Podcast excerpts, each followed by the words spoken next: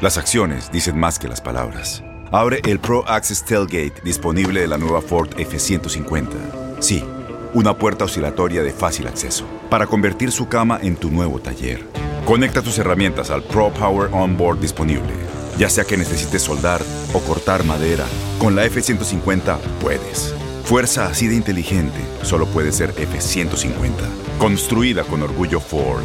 Pro Access Tailgate disponible en la primavera de 2024.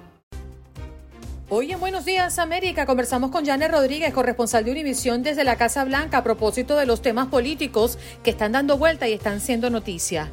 Doctor Ilan Shapiro, nuevas recomendaciones para iniciar con la comida de los infantes. Elio Morillo, ingeniero de pruebas y operaciones de Perseverance, ¿se ha preguntado usted cómo se transfieren las imágenes de Marte en la misión Perseverance? Jorge Palacios, experto en marketing digital, la nueva aplicación Clubhouse de la que todo el mundo habla.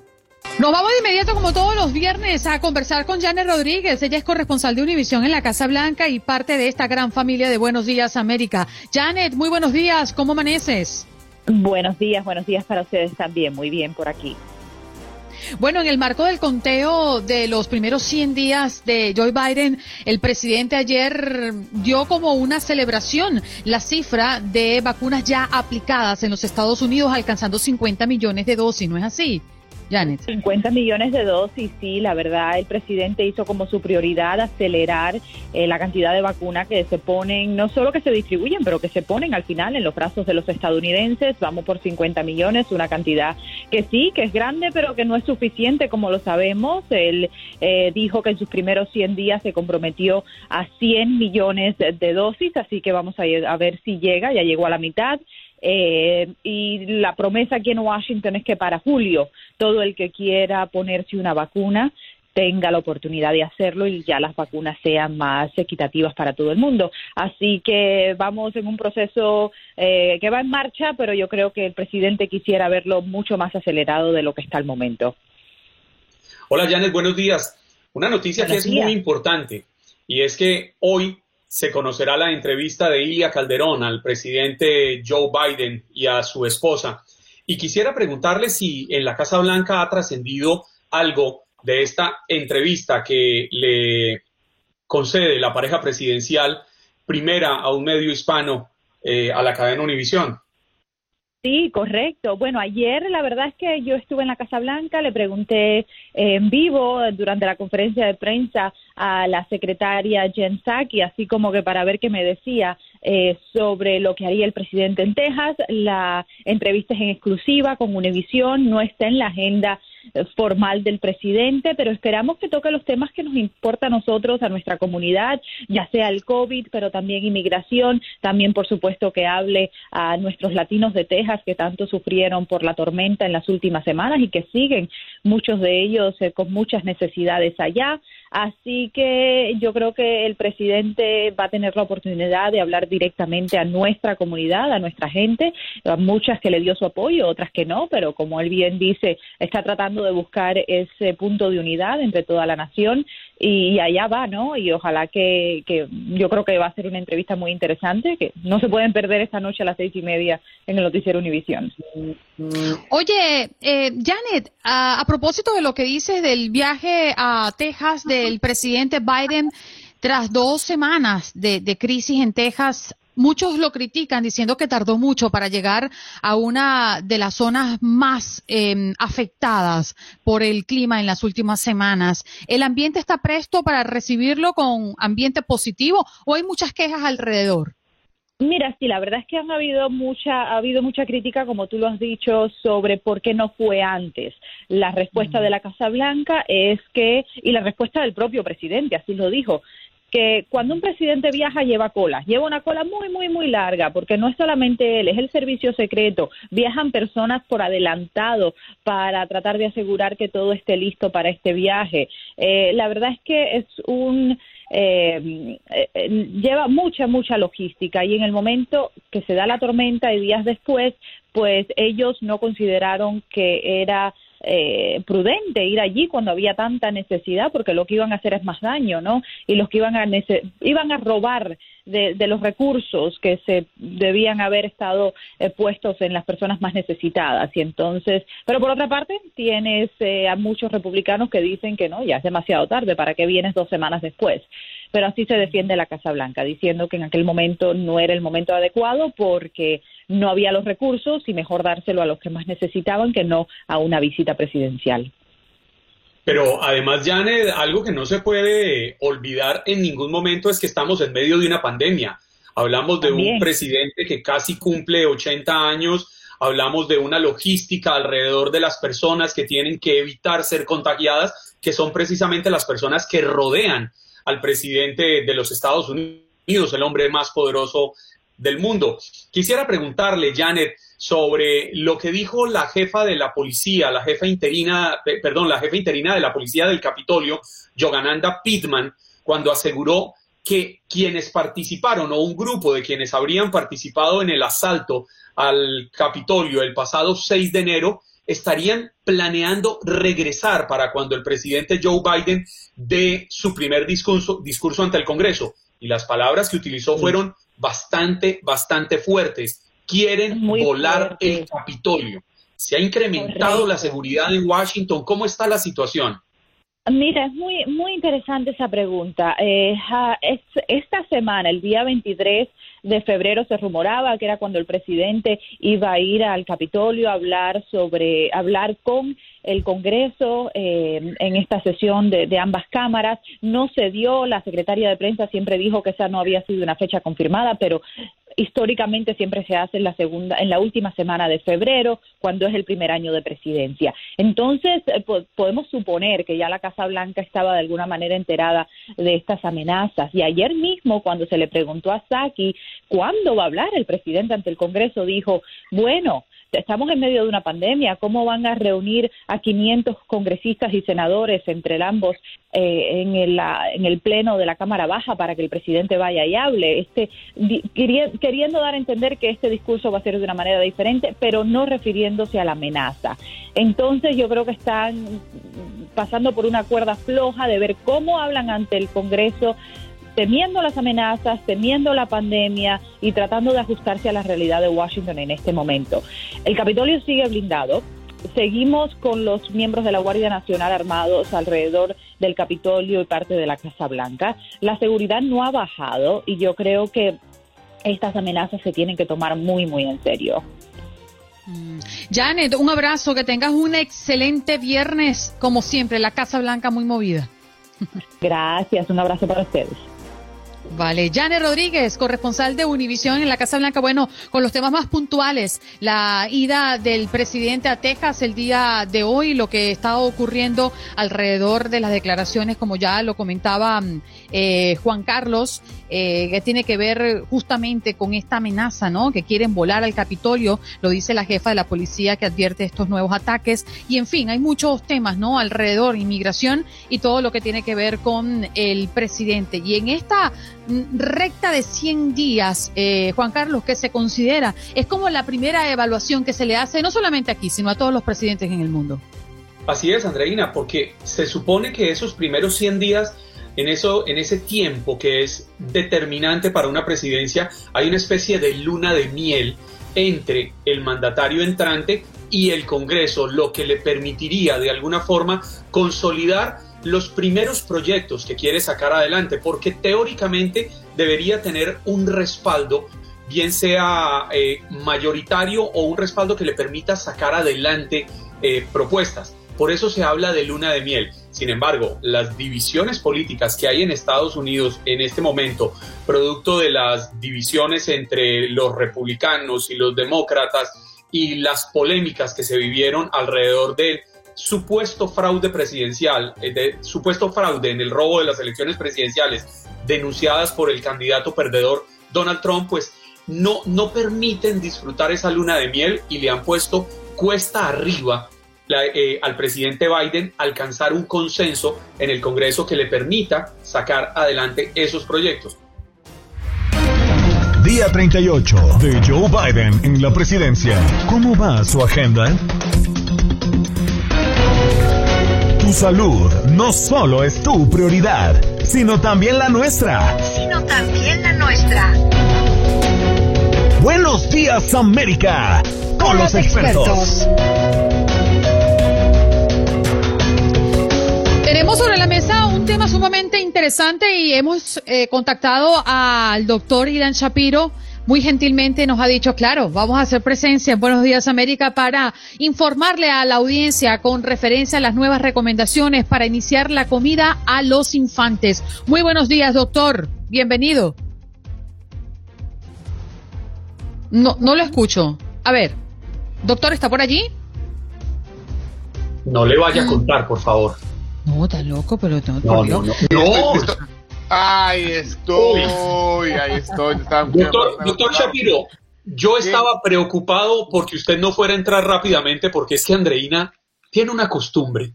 Dígame. Que ella lo llama Doctor Shapiro, Doctor Shapiro, y al segundo llamado empieza Doctor Shapiro a la una. Doctor Shapiro a las dos. No, no. Pa, pa, por eso le dije, no le vaya Doctor, con todo respeto, yo sería incapaz de contarle a usted por el respeto que le tengo y esto ocurre con los oyentes que dejan la llamada abierta, entonces no responden. Entonces tenemos que pasar con otra llamada, pero usted no tiene sustitución. Adriana, yo pensaba que me ibas a contar hasta 10, o sea, mínimo de 3 a 10, o sea, eso ya había sido... Ay, no, Juan Carlos me pone unos aprietos, mira, me puse esta roja de la pena. Oh my God. Bueno, ah, el doctor está llorando. La, la, verdad, la verdad, la verdad, nos ha tocado ahorita ver que ha cambiado todo y, seguramente nos ha tocado cuando tenemos hijos que nos digan, bueno, es que la, la, abuela dice, bueno, hay que empezar con las cosas dulces, pero no, no, no, no le des dulce porque se va a acostumbrar a otra cosa. Pero las nuevas leyes que se, se rigen alrededor de la comida para niños pequeños van mucho más allá. Número uno, mm. ¿cuándo tenemos que empezar? Arriba, antes decían, bueno, antes, espérate hasta los seis meses, trázalo, no hay prisa. Hoy sabemos que podemos empezar entre los cuatro o seis meses, dependiendo si el niño ya está listo para comer. ¿Y cómo vamos a ver? Si el cuellito ya está un poco más derechito, no está como así moviéndose de un lado al otro, porque de esa manera sabemos que puede tragar bien. Si ves que tú el bebé está viendo todo el tiempo que estás comiendo y está como que así babeando y viendo así como que, ay, eso, eso me interesa que está en la mesa. Eh, y, la verdad, son, cositas específicas que podemos hacer y muy importante. ¿Cuáles son esas, doctor? ¿Qué cosa, perdón? ¿Cuáles son esas recomendaciones importantes y actualizadas? Porque es que fíjese, usted lo que está comentando es muy cierto.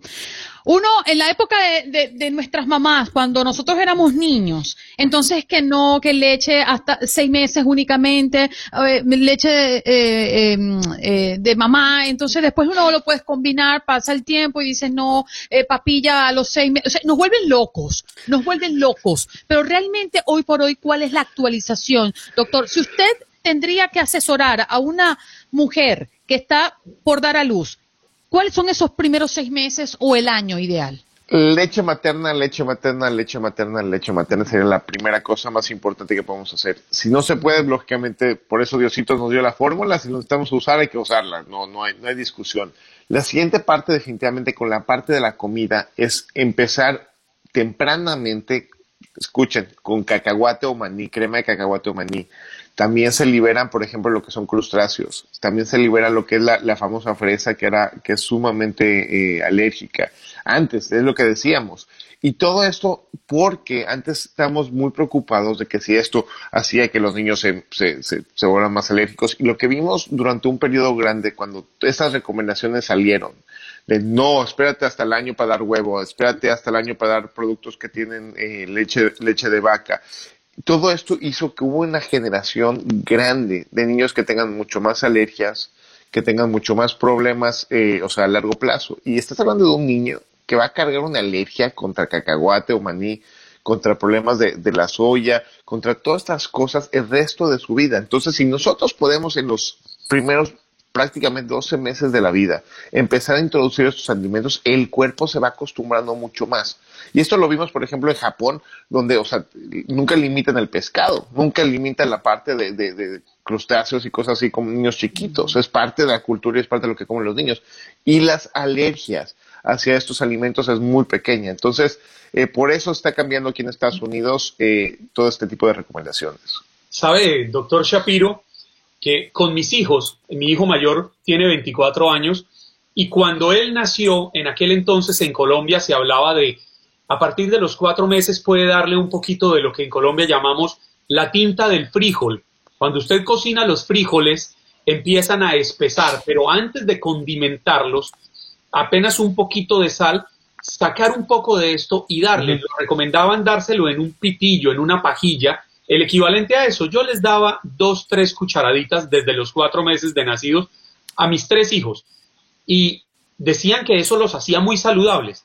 Yo no sé si eso sea cierto o no. Lo que sé es que son muy saludables porque las abuelas, las mamás aconsejan muchas cosas. Este era un consejo que daba un médico muy conocido en Colombia hace muchos años, como le digo.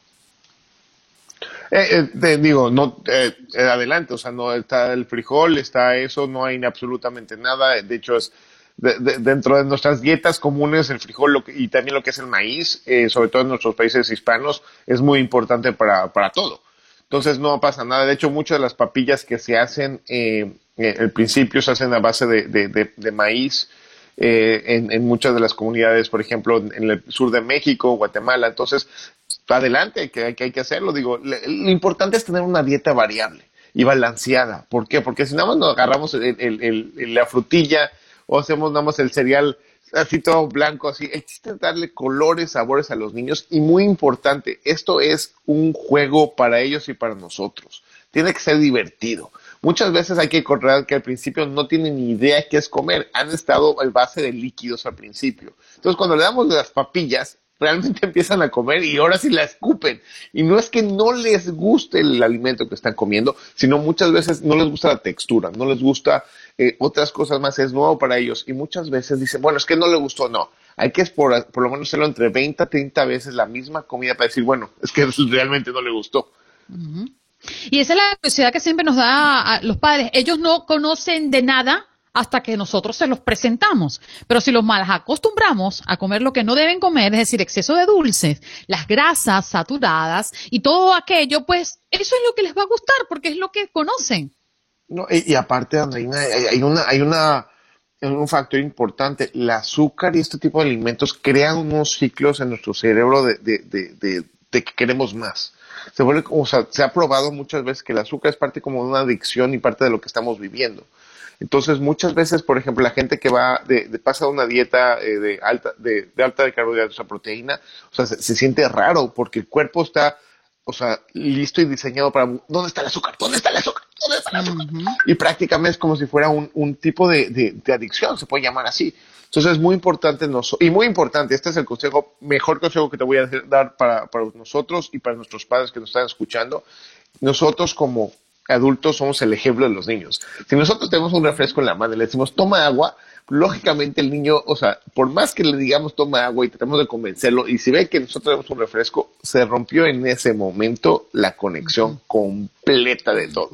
Entonces, ellos aprenden realmente con lo que hacemos, no lo, o sea, y lo que ven ellos, no con lo tanto con lo que decimos.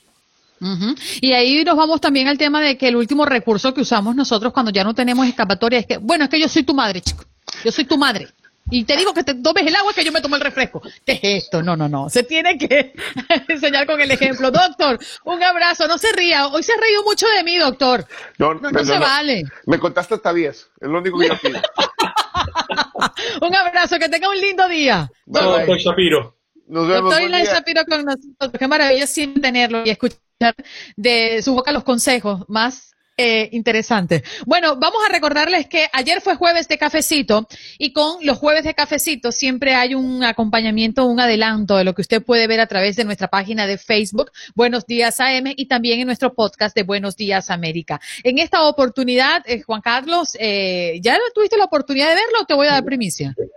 No, no, no, yo ya lo vi. Estamos hablando de la mujer que fue ah. investigadora en la policía de Coral Gables. Defendiendo víctimas. Lo vi anoche muy juicioso, interesantísimo el cafecito, pero usted nos trae los adelantos como el abrebocas para que todos vayan a ver el cafecito con Andreina Gandica. Ella es Katia Castellanos y la verdad es que ha sido muy interesante. Adelante, Jorge. Ay, qué rico. Tomarse en la mañana un cafecito calientico. Buenos Buenos Días, América bastante difícil y tienes que tener eh, muchas herramientas, tienes que tener tu cajita, como digo yo, de tus herramientas para tu poder también, porque si tú no estás fuerte espiritualmente, físicamente, no puedes lidiar cuando eres una persona como soy yo, que es, que lo que, es una persona con mucha empatía, que siento el dolor ajeno, y entonces para tú poderte preparar y estar, poder ayudar a los demás, tú tienes que estar llenita también de mucha fuerza y, y fuerza divina, fuerza espiritual y fuerza física. Muy difícil.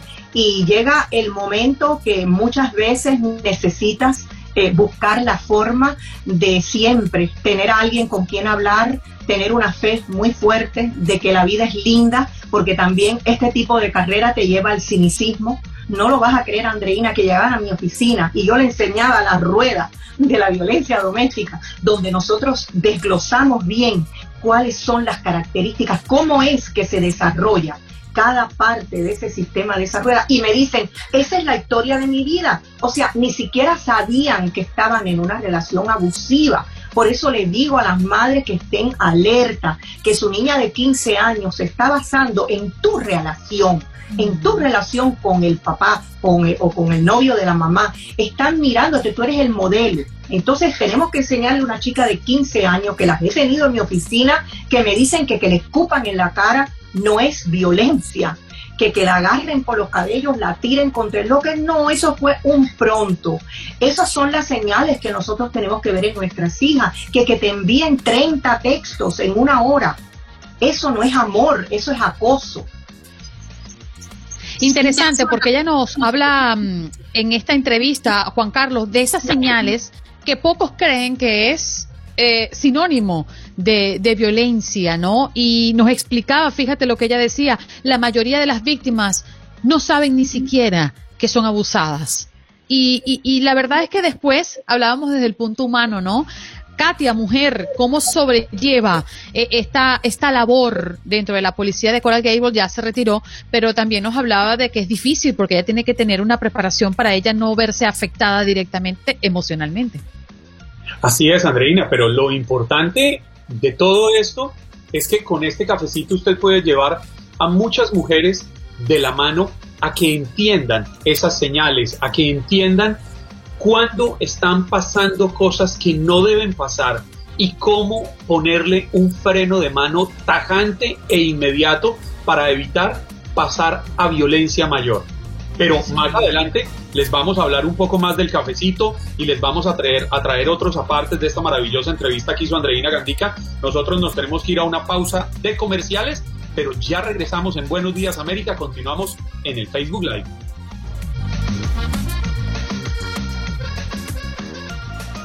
Las acciones dicen más que las palabras. Abre el Pro Access Tailgate disponible de la nueva Ford F150. Sí una puerta oscilatoria de fácil acceso, para convertir su cama en tu nuevo taller. Conecta tus herramientas al Pro Power Onboard disponible. Ya sea que necesites soldar o cortar madera, con la F-150 puedes. Fuerza así de inteligente solo puede ser F-150. Construida con orgullo Ford. Pro Access Tailgate disponible en la primavera de 2024.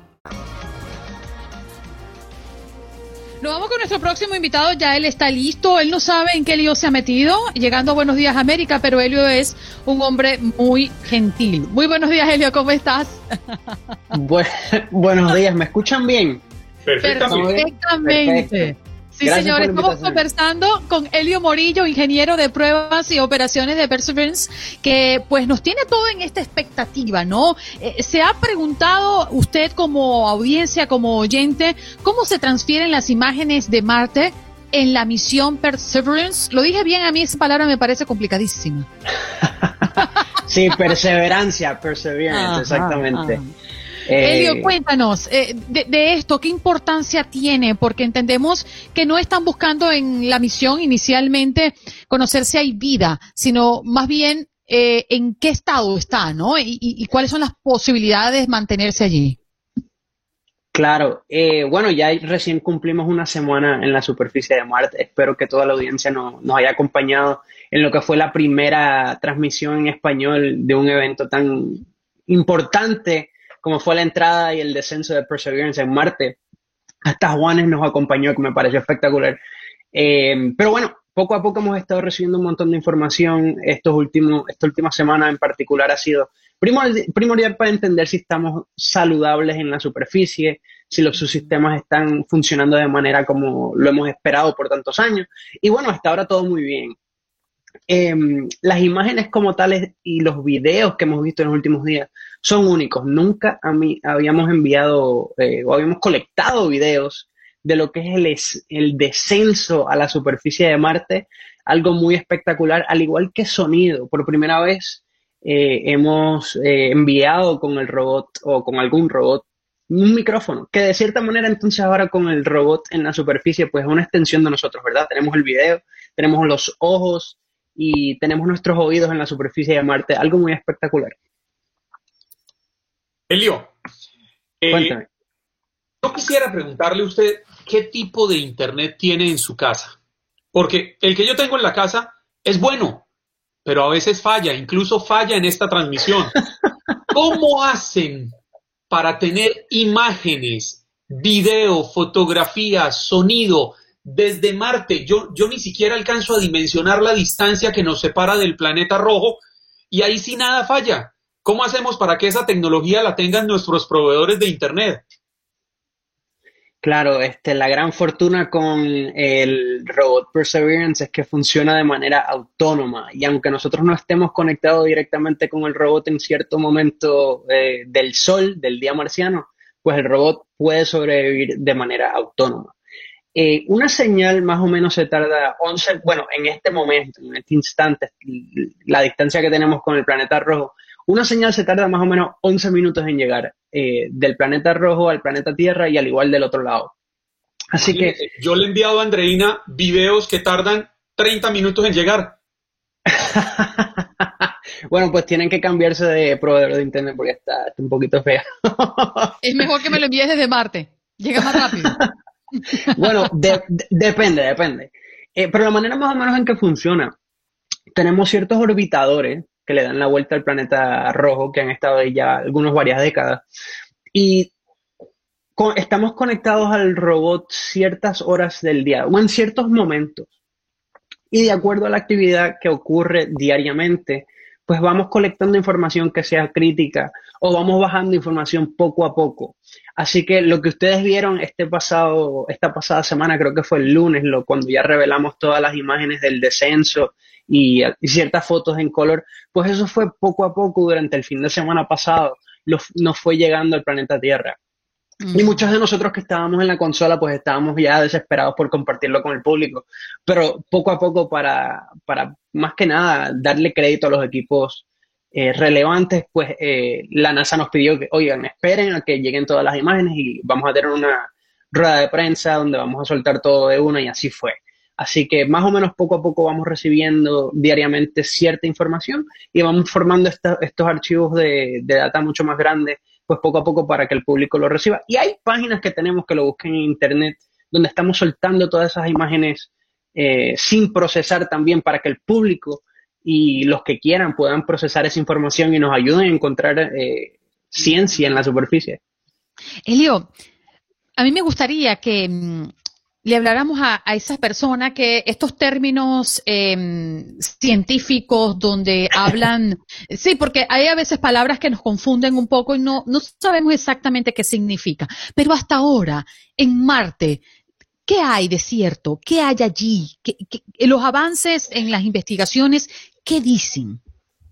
Claro, buenísima pregunta. Eh, la NASA lleva en Marte desde los años 70. De cierta manera hemos estado en la superficie, sea por un aterrizador o un robot con ruedas. Eh, Perseverance es el quinto robot con ruedas que enviamos a Marte. Y básicamente lo que hemos hecho poco a poco a lo largo de las décadas es eh, montar toda esa evidencia de qué, existió en Marte o qué existe hoy en día. Y hemos ya comprobado que en Marte existió el agua líquida, al igual que hoy en día existe agua congelada bajo la superficie. Y no solo eso, y obviamente antes, antes de decir lo siguiente, pues donde hay agua, aquí por lo menos en la Tierra, entendemos que donde hay agua hay vida. Y bueno, también hemos confirmado material orgánico. el material orgánico, lo que son moléculas eh, como las que existen en nuestros cuerpos y en las plantas y en diferentes tipos de animales, pues pueden ser em, generadas por procesos geológicos, o sea, literalmente por piedras raspándose por miles de años, o por procesos biológicos. Y eso es lo que queremos ir, o eso es lo que queremos entender ahora, es que si lo que estamos encontrando eh, o lo que vamos a ir a taladrar en los siguientes meses, pues es evidencia de una vida antigua en Marte. En particular en Marte esperamos solamente encontrar vida, eh, si es que hay rastros de vida, eh, que sea microscópico. Porque en Marte mm, pensamos que nunca hubo lo suficiente en, o sea, el, ambiente suficientemente, o sea, las condiciones para proveer vida así como la encontramos aquí, de que encontramos animales grandes, con esqueletos grandes, solamente pensamos que, o postulamos que, que solamente existió vida microscópica.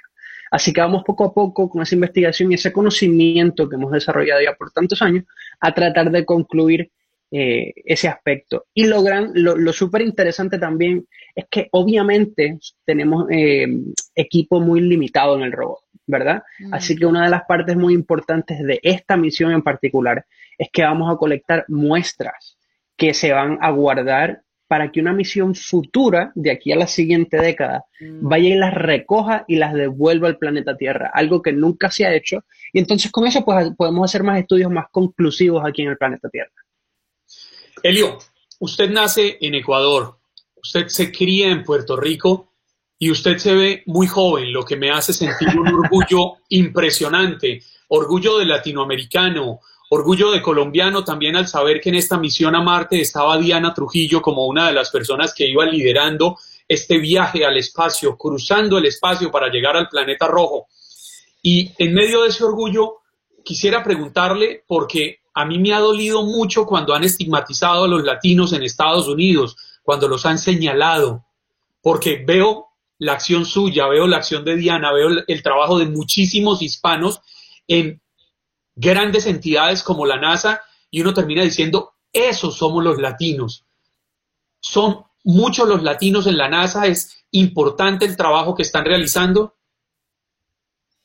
Eh, bueno, antes que nada, en verdad, no somos muchos latinos en la NASA. Eh, deberíamos ser más. Y bueno, claro, gente como Diana Trujillo, que es una de mis mentoras en el trabajo y una de mis jefas, eh, así que saludos si me está escuchando.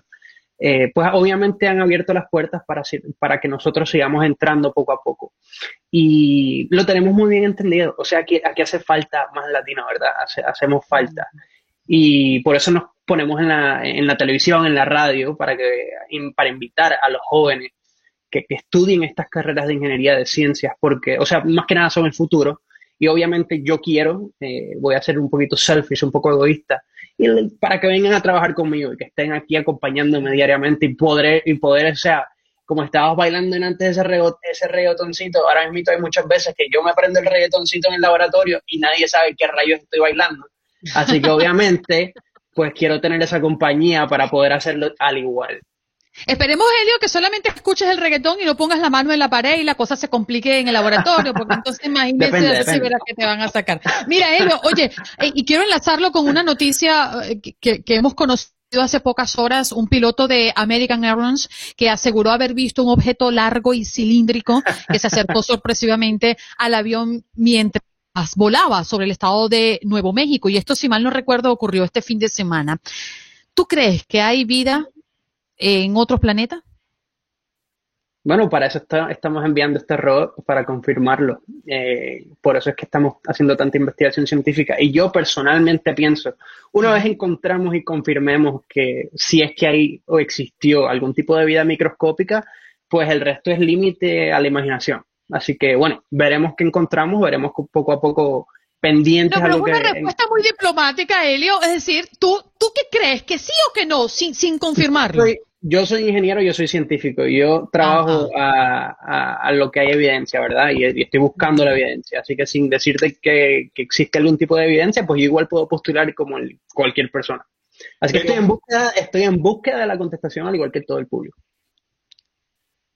Elio, y si dejamos la ciencia a un lado, no diciéndole a los que no creen que exista vida en, otro planeta, ¿No es muy soberbio de nosotros como humanidad pretender que somos únicos en un universo tan inmenso, tan gigantesco? Así pienso yo, de esa manera, pero por eso está la ciencia para confirmarlo. Elio, me encanta tu respuesta. políticamente correcto. No, no, es, políticamente, es, científicamente correcta. Con lo que tenga evidencia es lo que voy a tratar de contestar. Yo, yo tengo, mi esposo es economista y me pasa lo mismo cuando yo quiero cuestionarlo o quiero llevarlo más allá con temas de número. Y él me dice, mi vida, dos más dos son cuatro. Y si yo te digo que podría ser cinco, no estoy diciendo algo correcto porque se supone que hay una regla para eso. Me imagino que los científicos piensan igual. Es decir, hasta que no se compruebe, no hay nada. Exacto, y de la misma manera no voy a descartar la posibilidad, porque no hay evidencia que me diga que no exista cierta posibilidad, así que la estamos buscando. Ni sí ni no, ni todo lo contrario, ¿verdad? Elio, gracias, un abrazo.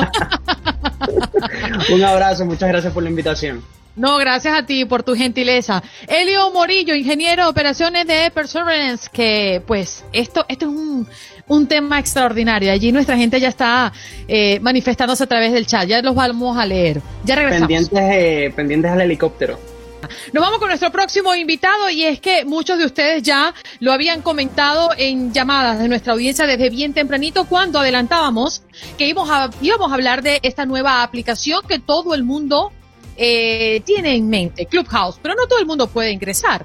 Muy buenos días, Jorge Palacios, es experto en marketing. ¿Cómo estás? Muy buenos días para ti, Andreina, para todos ustedes. Primero, darle las gracias por estar en este espacio y totalmente feliz y emocionado de conversar sobre lo que está pasando ahora mismo con respecto a Clubhouse y el entorno en las redes sociales. Sí, tú que eres experto en marketing digital, Jorge, ¿por qué se habla tanto y cuál es esta novedad que trae la aplicación Clubhouse? Yo creo que hay, tiene muchas razones por las cuales hoy por hoy está dando de qué hablar, pero principalmente son dos. Una de ellas es que todo lo que tiene y lo que ocurre dentro de la red social, una vez que la descargas, y ya vamos a hablar un poco de cómo descargarla y cómo poder hacer vida dentro de ella, es que se utiliza por formato de voz, únicamente de audio. Entonces la persona quizás tiene, o uno de los mayores retos para un creador de contenido, cualquier persona, empresa o marca personal, es salir frente a la cámara, por miedos, dudas, prejuicios cualquier cantidad de historias en las cuales pues le damos muchísima importancia a lo que los demás opinen o quizás no estamos preparados para ello y nos ponemos una cantidad de excusas. Clubhouse te permite que sea solo notas de voz, por lo tanto no estás frente a la cámara, o sea, no hay tampoco que preparar un estudio, no tienes que tener luces, no tienes que tener una buena cámara, etcétera, etcétera, etcétera. Por lo tanto, el primero, la primera característica sería esa, son solo notas de voz y no tienes por qué estar, entre comillas, frente a alguien. La segunda es que lo que ocurre dentro de cada sala, una vez que termina la reunión, no queda grabado ni ningún tipo de registro. Por lo tanto, la persona aún más siente más confianza de que precisamente no vaya a quedar ningún récord de que metió la pata, de que tuvo algún error, de que dijo algo que quizás no era lo que tenía que decir o se expresó de alguna manera como no quería. Entonces te da como cierta, cierta exclusividad y privacidad para que la persona se sienta mucho más libre a la hora de compartir cualquier opinión en cualquier sector, en cualquier tema. Sí, Jorge, una de las razones de esta aplicación que le ha dado mucha fuerza es que Twitter venía trabajando en algo muy similar, en buscar tener eh, un, un, camino parecido a este de Clubhouse. Sin embargo, a mí de esta nueva aplicación me quedan dos sinsabores y de pronto puede tener una explicación. Usted quizás nos pudiera ayudar con ello. El primero, que solo sea utilizado con iOS o con las plataformas de Apple. No sirve para ningún teléfono de Android. Y el segundo es que es de muy limitada invitación. Es decir, yo solo puedo invitar a dos contactos a que me sigan y a que participen en esa especie de foros que se pueden eh, iniciar a través de Clubhouse. Sí, sí, a ver, eh, yo creo que lo que ocurrió, y esto es mi opinión personal, no tengo ningún tipo de, argumento objetivo para decirlo, es que esto comenzó como un plan piloto en el 2020, en diciembre, y que creció de una manera extremadamente rápido. Quizás lo pensaron para un grupo muy pequeño, para probar qué tal iba, y el boom fue tal que ahora mismo hay, por decirlo de alguna manera coloquial, un corre-corre por tratar de hacerlo un poquito más masivo y más amigable. Lo que creo que va a ocurrir, porque si entendemos bien ahora mismo el panorama a nivel digital, primero que el mayor consumo del tráfico en Internet es a través de los celulares o los móviles. Y ese mercado está dominado por sistemas operativos Android, o sea, es más del 70% del mercado. Y eso, si lo sé yo, lo recontra super sabe el departamento de Clubhouse. Muy seguramente, y se han hablado ya de varias promesas que para el mes de marzo, estamos ya prácticamente bordeándolo, van a poder abrirlo a otras plataformas, eso habrá que verlo cómo, cómo se materializa, y también va a desaparecer el formato de invitación, o sea que yo no tengo que estar dentro de la aplicación para precisamente poder generar un enlace para invitar a otra persona y que esas invitaciones sean limitadas. También entiendo que con las invitaciones ahora mismo, a medida que vas creciendo dentro de la red social, te van dando como más invitaciones, te van como premiando si tienes más participación y si tienes, si tu cuenta empieza a crecer. Yo comencé con dos, ahora tengo nueve, ayer me dieron como, como tres más, entonces tienen como una especie de juego, sin embargo esto fue, para que tengas una idea, comenzó con 100 millones más o menos de capital, de patrimonio activo para este proyecto y hoy por hoy está valorada encima de mil millones, o sea, creció 10 veces en menos de 60 días. O sea, la carga operativa que tienen ahora en cuanto a que esto vaya al ritmo que demanda el consumidor, pues es enorme. Yo me imagino que eh, tanto Clubhouse como, como compañía entiende perfectamente el mercado y lo que está pasando. Habría que ver un montón de cosas de cómo le van dando forma, pero hasta ahora, hasta ahora va interesante.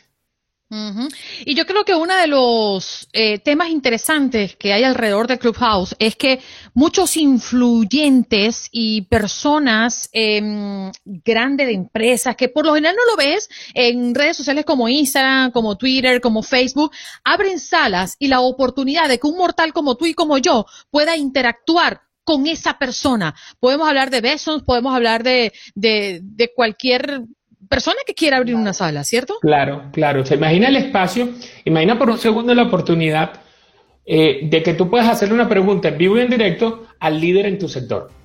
Y no solo estamos hablando del líder de un sector, de repente podemos estar hablando de alguien del peso y el tamaño, como Gary Vaynerchuk o Gary Vee, que tiene una agencia de marketing más grande en los Estados Unidos, en lo cual hace preguntas y respuestas y se dedica una hora de su tiempo a hablar con cualquier persona que esté dentro de la sala y que quiera preguntarle lo que sea que quiera preguntarle.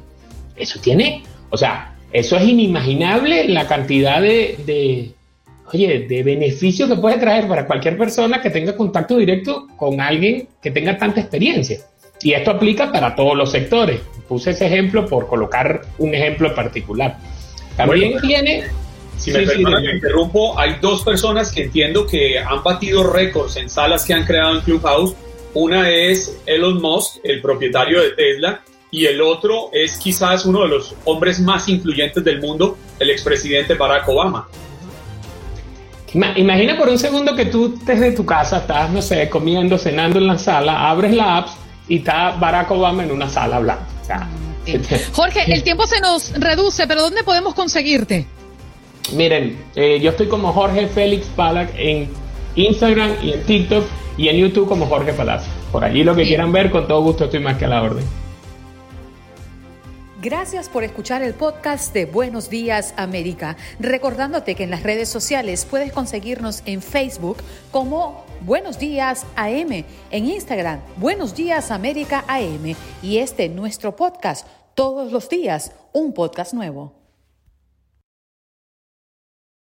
Boost Mobile tiene una gran oferta para que aproveches tu reembolso de impuestos al máximo y te mantengas conectado. Al cambiarte a Boost, recibe un 50% de descuento en tu primer mes de datos ilimitados. O, con un plan ilimitado de 40 dólares, llévate un Samsung Galaxy A15 5G por $39.99. Obtén los mejores teléfonos en las redes 5G más grandes del país. Con Boost Mobile, cambiarse es fácil. Solo visita boostmobile.com. Boost Mobile, sin miedo al éxito. Para clientes nuevos y solamente en línea, requiere AroPay. 50% de descuento en el primer mes requiere un plan de 25 dólares al mes. Aplican otras restricciones. Visita Boost para detalles.